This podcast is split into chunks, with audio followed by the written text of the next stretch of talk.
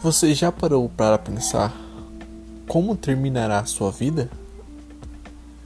As pessoas nunca vão se lembrar de como você começou, apenas de como terminou. Pense comigo.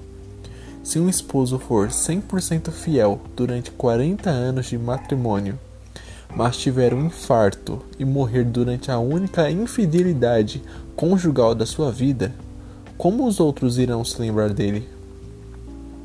As pessoas nem sequer se recordarão dos 40 anos em que ele foi um fiel marido e um excelente pai. Ele apenas será conhecido como um infiel que foi castigado pelo seu pecado.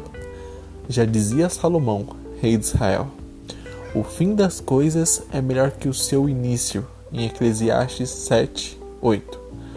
Como seria a história de Martin Luther King o pastor batista negro que lutou pela igualdade de direitos entre negros e brancos em uma época de profunda segregação nos Estados Unidos, se ele não tivesse sido assassinado no auge do seu propósito.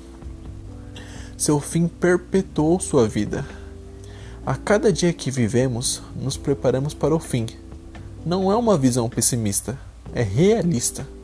A nossa existência só é possível por causa da vida e da morte, e a morte nos apressa a empreender a vida.